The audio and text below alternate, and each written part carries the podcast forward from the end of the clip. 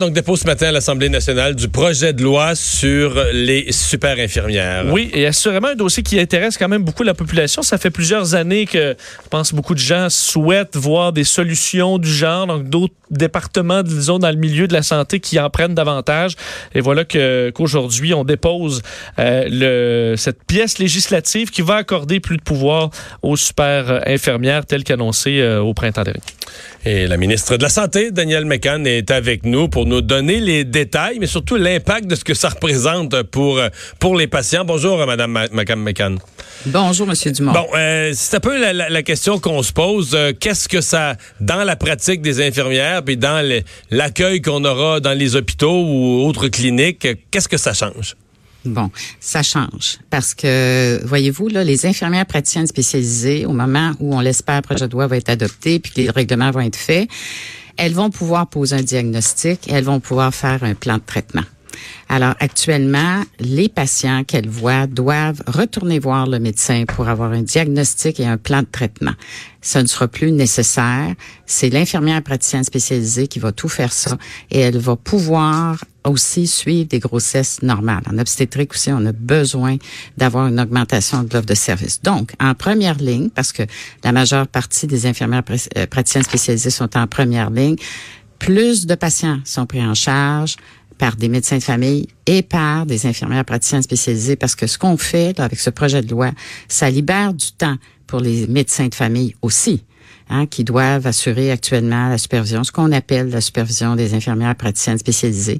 Et les infirmières, infirmières praticiennes spécialisées doivent référer au médecin, euh, se référer à lui euh, de mhm. façon systématique. Parce que, ouais, mais juste là-dessus, là, faut le dire quand même, jusqu'à aujourd'hui, ben, en fait, jusqu'à temps que le projet de loi soit, soit voté, parce que là, il est juste déposé, euh, l'infirmière praticienne spécialisée québécoise, on dit même si elle est très bien formée, elle doit toujours être sous la supervision d'un médecin. Il y a une espèce d'élastique ou un médecin au-dessus de son épaule en tout temps.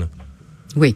Et là, l'autre volet là, du projet de loi, ce qui est important de dire, c'est que le Collège des médecins remet à l'Ordre des infirmières et infirmiers du Québec la responsabilité de l'encadrement des infirmières praticiennes spécialisées. Ça, c'est majeur.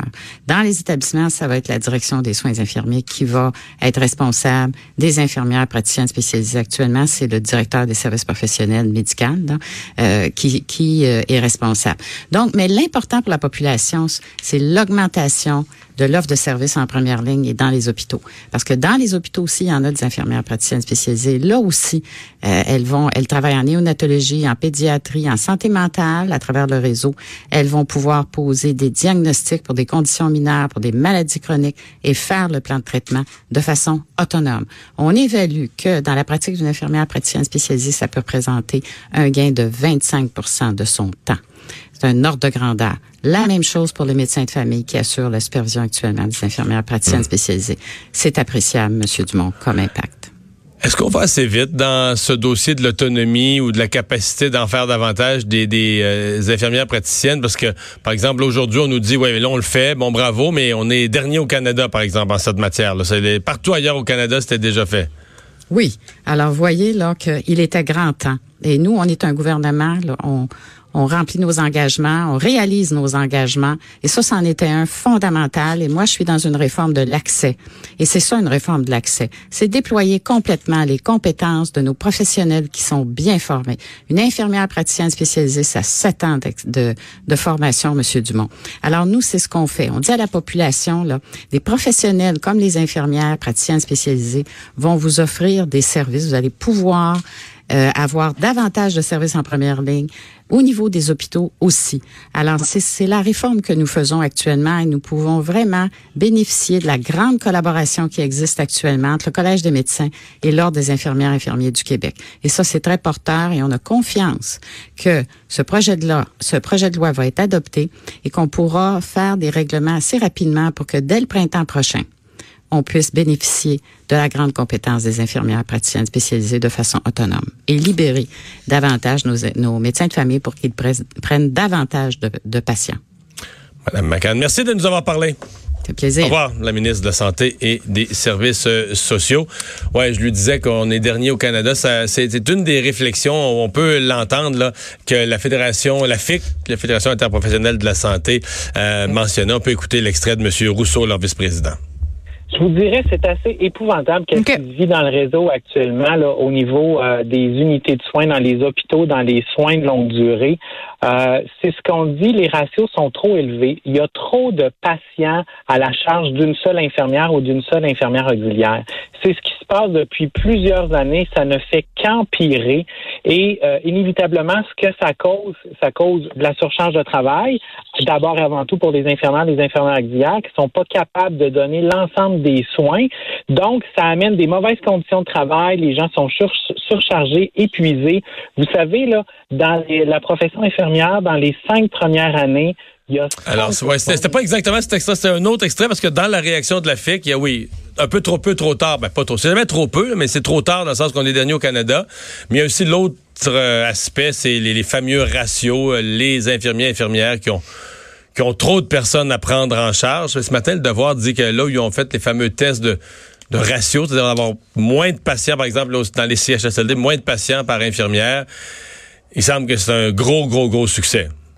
Mais c'est- drôle parce que je, je le crois, là, puis je pense que ça peut être vraiment très bon, mais on dit pas ce que ça coûte. Là. Non. Je veux dire, si t'as une infirmière par euh, 35 patients ou une infirmière, je pense que dans ce cas-ci, c'est par 20 patients, c'est pas le même prix. Là. Si t'as des X mille personnes, euh, tu fais la multiplication, Non, si t'as X mille personnes à héberger, je, je- je- je reconnais qu'il faut tendre vers ça, puis que ça n'a pas de bon sens quand on n'a pas le temps de, de couper les ongles, brosser les dents, de fournir l'hygiène aux personnes âgées. Mais une fois que tu es au gouvernement avec des budgets limités, il faut que tu tiennes compte que si tu fais. Présentement, c'est un projet pilote. et si tu l'implantes à la grandeur du Québec, c'est pas gratuit. là. Non. Madame McCann disait d'ailleurs ce matin là-dessus, elle disait que, oh, est-ce qu'on aurait même le personnel, est-ce qu'on aurait assez, c'est un cercle vicieux, est-ce qu'on aurait assez d'infirmiers et infirmières si on voulait implanter tous ces ratios pour prendre tous les postes? Les gens du syndicat disent oui, mais là, une des raisons pourquoi il en manque, c'est que les ratios défavorables fait que tout le monde est débordé, ce qui fait que Il y en a qui quittent. s'il y en a qui quittent la profession, il y en a qui sont écœurés, donc euh, si on a des meilleurs ratios, le travail devient plus humain, on va rembarquer du monde dans la profession.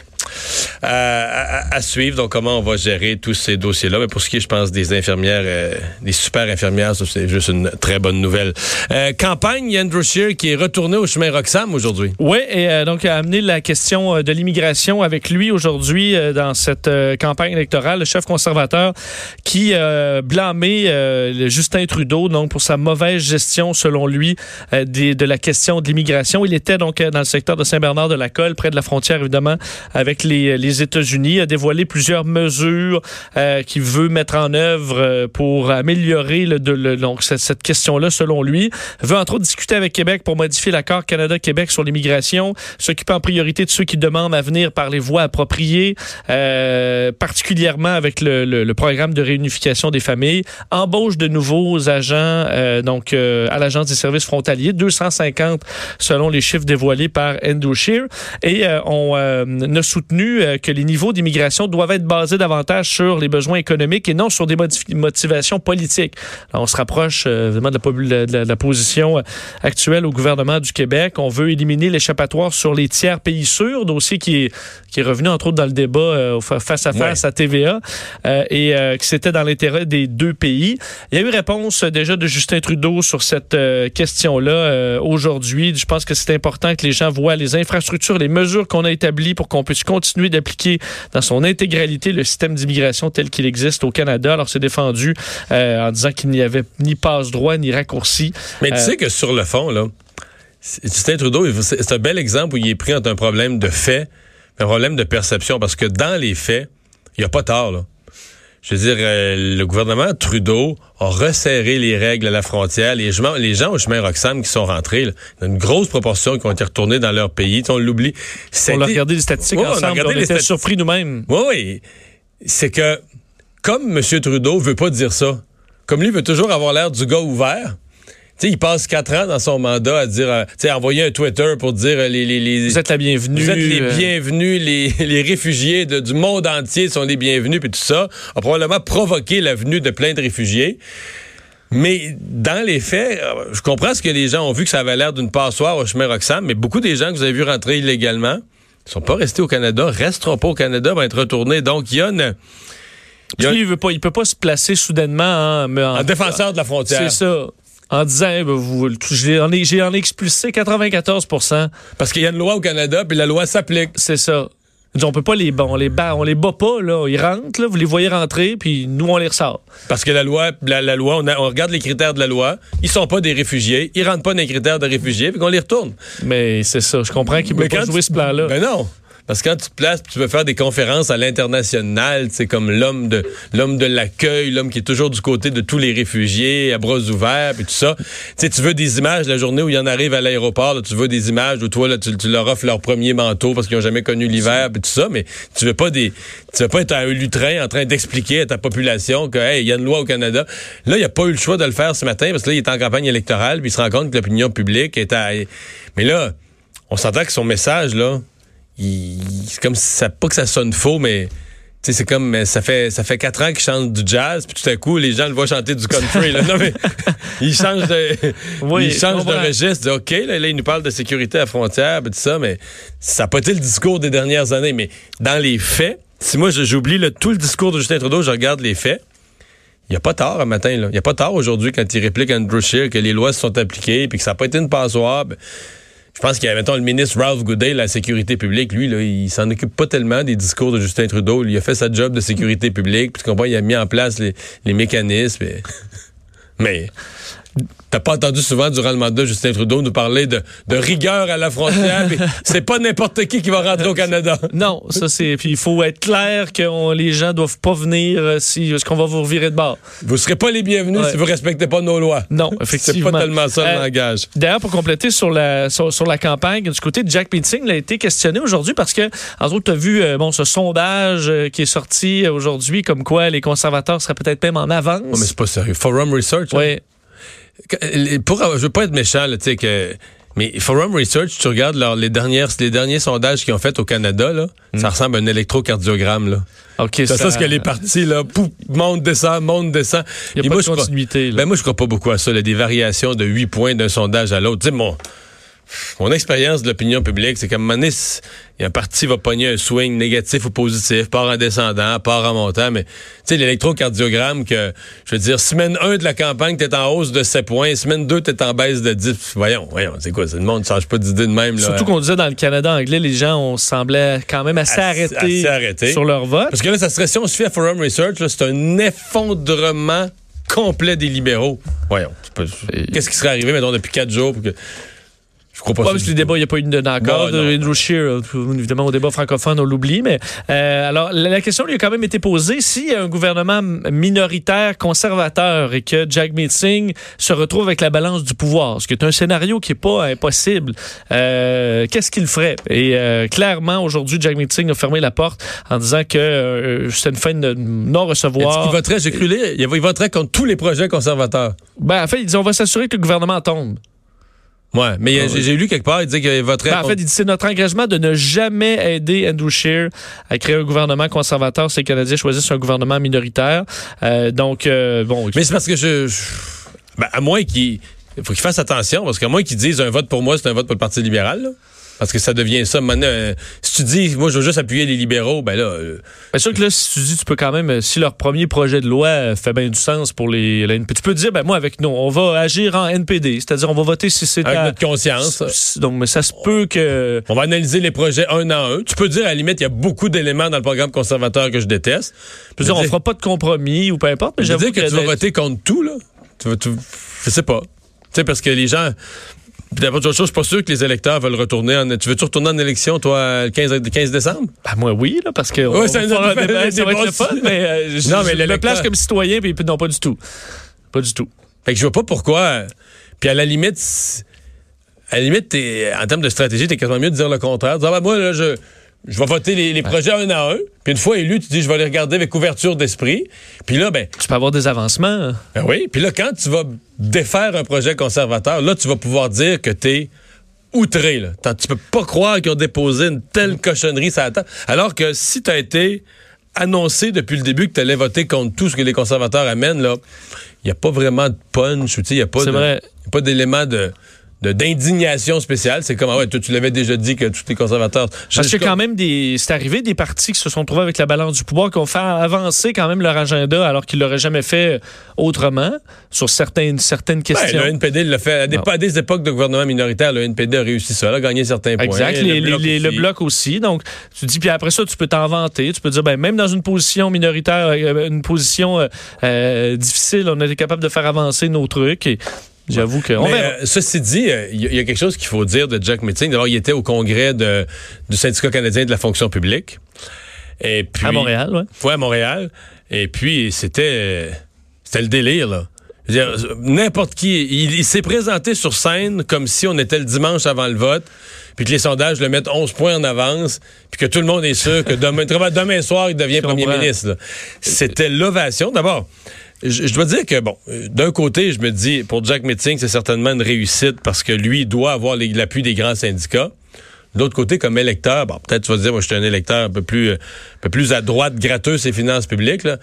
mais un syndicat de la fonction publique qui est aussi associé qu'un chef politique, dis, OK, s'il est élu, là, la prochaine négociation, ça va être quoi? là? Ça, on va pas jouer serré. Hey, ça va nous coûter combien, là? Dans quelle position il va être pour dire au syndicat, regardez, là, là l'inflation, c'est 1,8% vous n'aurez pas une scène de plus. Voyons, On est dans les déficits. euh, c'est tes amis euh, à neuf jours du vote, ils t'ont acclamé, applaudi, bravo, ils t'ont donné de l'argent en campagne.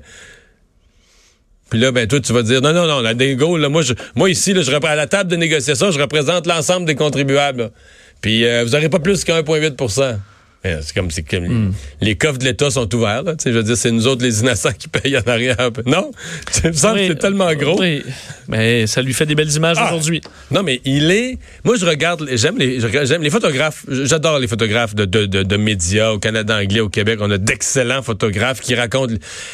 Et je dois dire, si tu regardes, va, refais l'exercice, va voir les photos des dix derniers jours de Jack Meeting, incluant il y a- il y a celles des débats qui vont y passer là. Il est dans une forme resplendissante. là Oui. Toujours paraît toujours bien. euh, avec le monde, des selfies, bras dessus, bras dessous, euh, vraiment. Là, Puis là, aujourd'hui, il a, il a dansé, là, pas mal. Tu sais, tu montes sur la scène d'un congrès de syndicats quand même, puis tu danses là, avec, les, avec les dirigeants syndicaux, tu danses sur scène à 9h30 le matin. C'est quand même un peu spécial, mais je veux dire, ça fait, ça fait bonne humeur. là. Ouais. Ça, ça fait Ouais. pas je m'en vais manger une volée. là. Et alors que les, bien des électeurs euh, trouvent inintéressant beaucoup de candidats, euh, il Puis peut que tout aller est négatif. C'est Là, ça. Andrew Scheer est négatif un peu, Justin Trudeau est négatif un peu, tout est Il peut être négatif. vu comme un vent de fraîcheur. Ben, Ça va peut-être marcher. il joue une carte certain. Euh, on va faire une pause. Euh, on vous parle dans un instant. On, on a euh, peut-être que c'est quelque chose que vous avez suivi dans l'actualité. Euh, ces quatre personnes, ces quatre employés euh, qui ont été assassinés dans un ce commissariat de police à Paris. Ça fait déjà quelques jours. Et là, euh, au départ, bon, on s'est demandé, ça peut être un employé frustré, on a vu ça, mais c'est vraiment un employé, un dealer là, qui s'est retourné contre son monde puis qui s'est mis à les assassiner au couteau. Et on sait maintenant que c'est un attentat terroriste, vraiment le, terrorisme islamique dans ce qu'il a de pire. Le type était radicalisé. Et on se demande en France, est-ce qu'il y aurait des individus radicalisés éparpillés un peu partout à l'intérieur des, des- des bureaux du gouvernement? Euh, le président Macron, en rendant hommage aux quatre euh, policiers décédés, a parlé de l'hydre comme un monstre, l'hydre islamiste, après la pause.